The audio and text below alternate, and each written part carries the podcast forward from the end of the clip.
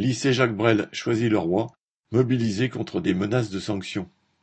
Jeudi 8 avril, devant le rectorat de Créteil, 130 personnes se sont rassemblées en soutien à Lassène, un enseignant du lycée professionnel Jacques Brel à Choisy-le-Roi dans le Val-de-Marne.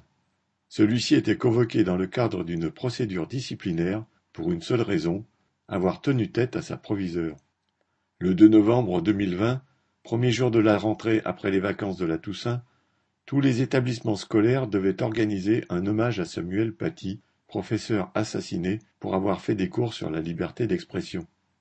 Le ministère de l'Éducation avait prévu dans un premier temps la tenue de réunions pour permettre aux enseignants d'en discuter. Puis Blanquer avait annoncé la suppression de ces deux heures de concertation. Au lycée Jacques Brel, la proviseure a tenté à deux reprises d'empêcher la tenue d'une telle réunion. Il s'en est suivi un échange vif avec la Seine et un autre enseignant, tous deux représentants syndicaux. Suite à un rapport de cette proviseure, les deux enseignants, ainsi qu'un troisième absent lors des faits, mais qui a le tort d'être lui aussi représentant syndical, ont été convoqués au rectorat en décembre. Enfin, en mars, lors d'une deuxième convocation, l'un d'eux s'est vu clairement dire qu'il n'avait pas à juger son supérieur hiérarchique. En résumé, un fonctionnaire doit obéir sans discuter, et la scène a appris qu'une procédure disciplinaire était ouverte à son encontre et qu'il était passible d'une sanction pouvant aller jusqu'à la révocation.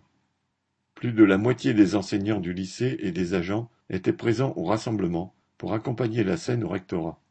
Il y avait aussi des enseignants de plusieurs autres établissements et écoles, des agents territoriaux, des agents de la RATP eux-mêmes en but à la répression dans leur entreprise, et des militants syndicaux d'autres entreprises. Prise de parole, slogans, chansons, L'ambiance était déterminée et joyeuse sous le soleil. Tous voulaient affirmer à cette occasion leur refus de baisser la tête et de se laisser mettre au pas, surtout dans cette période de crise où les travailleurs et une grande partie de la population ont de nombreuses raisons d'exprimer leur mécontentement. Correspondant.